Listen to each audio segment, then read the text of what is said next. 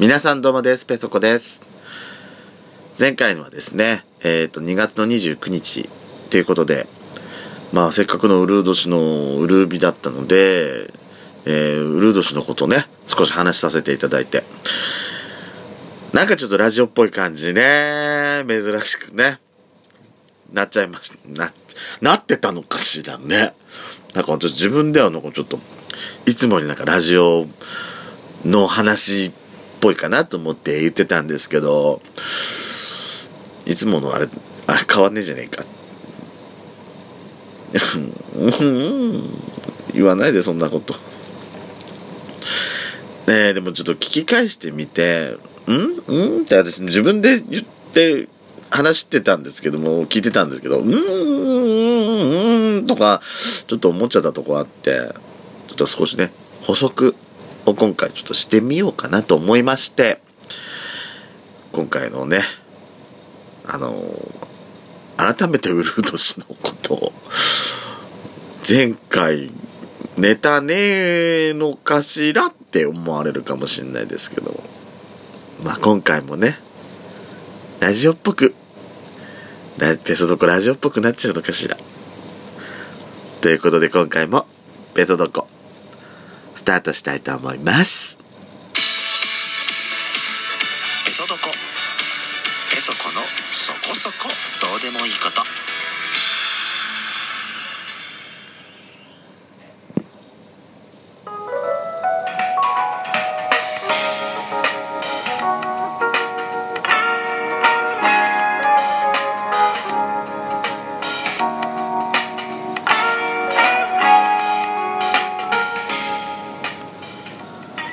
改めまして皆さんおはようございます。こんにちは。こんばんぱん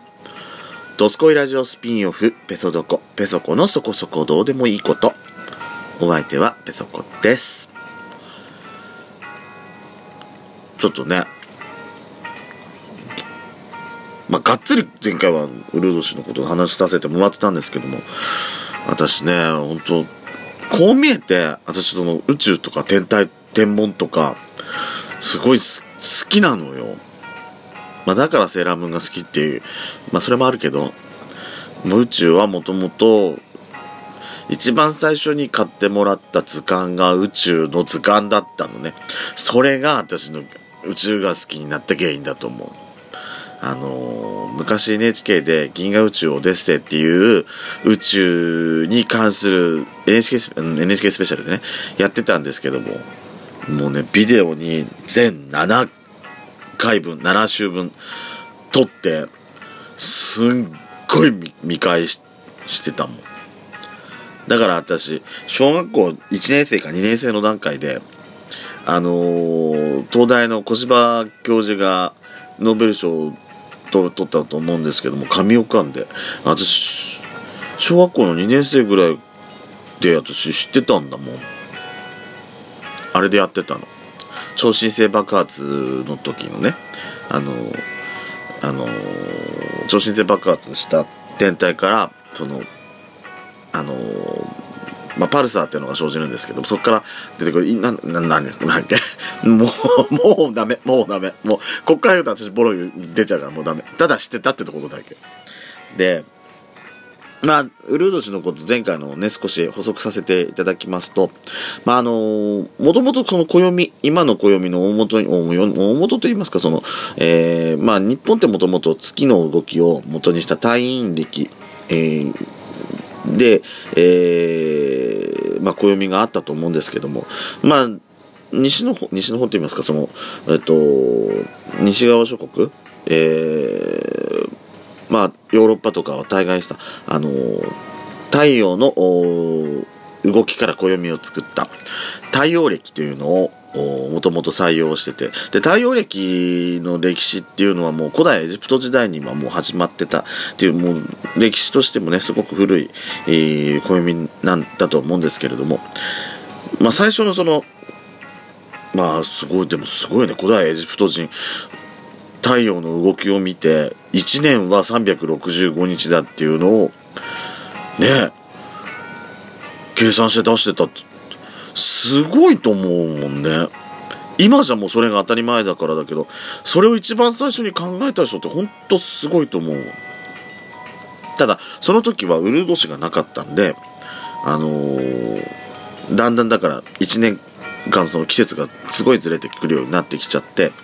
えーそれを反映してもあのウルード氏をも初めて設けたのがあのユリウス暦っていう、えーまあローマのねユリウス・カサエル、まあ、英語で、えージュリアス・シーザー。ブルータスお前もか。じゃなかったっけか、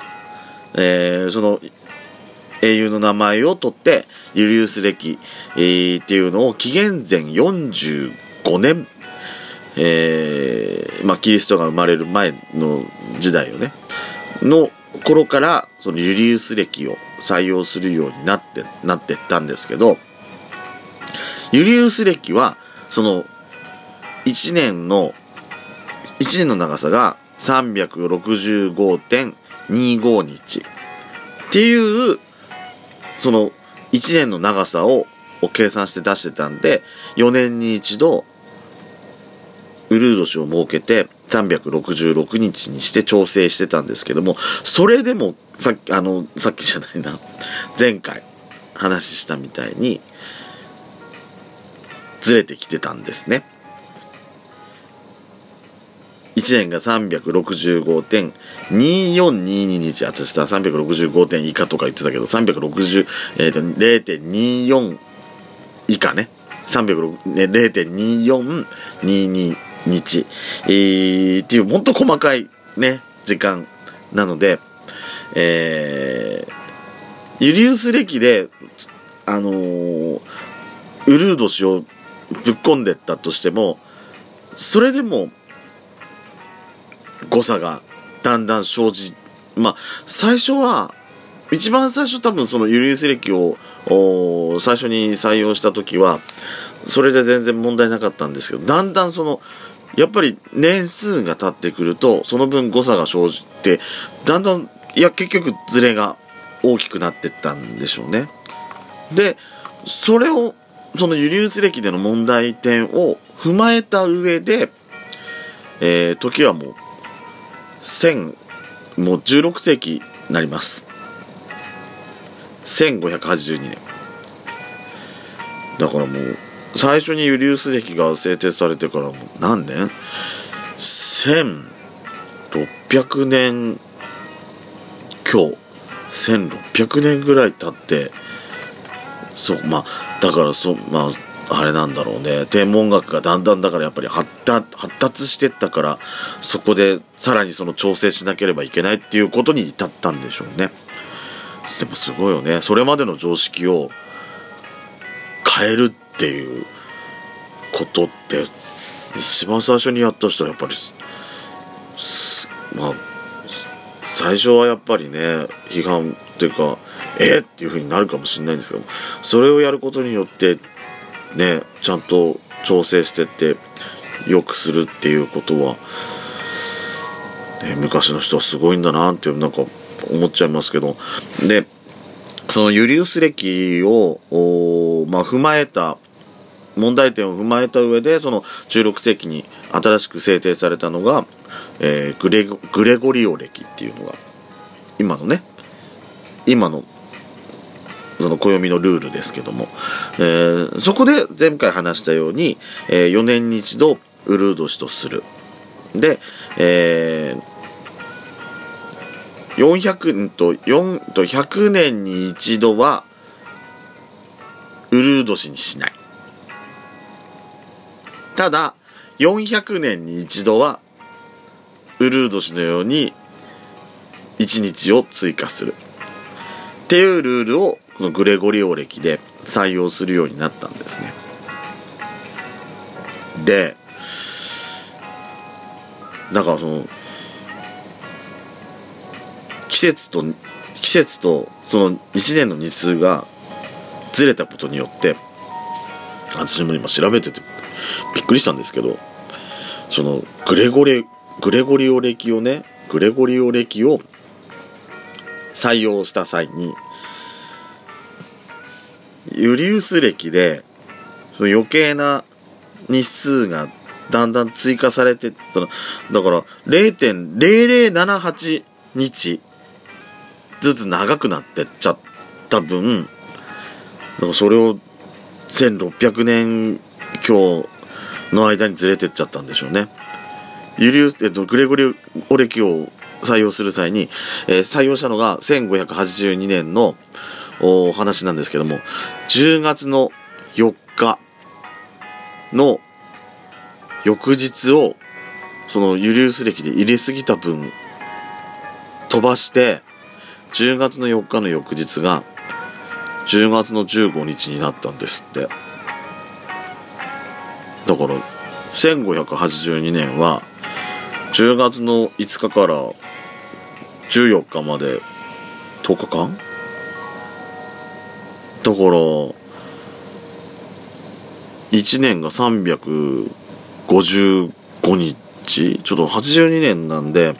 その年がウルード氏の年なのかちょっと今計算で出してないけどあれあれですけども10日間ない年があったんです。だったんだ。ってですってね。いやこういうの調べておくとなんか本当面白いなと思って。ねえ皆さんウル年どういうふうにお過ごしになりました？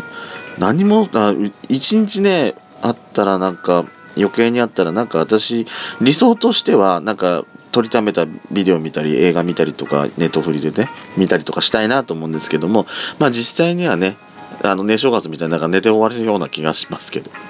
今年の、おーウルー年2月29日、私は仕事に行きました。それも自主的に。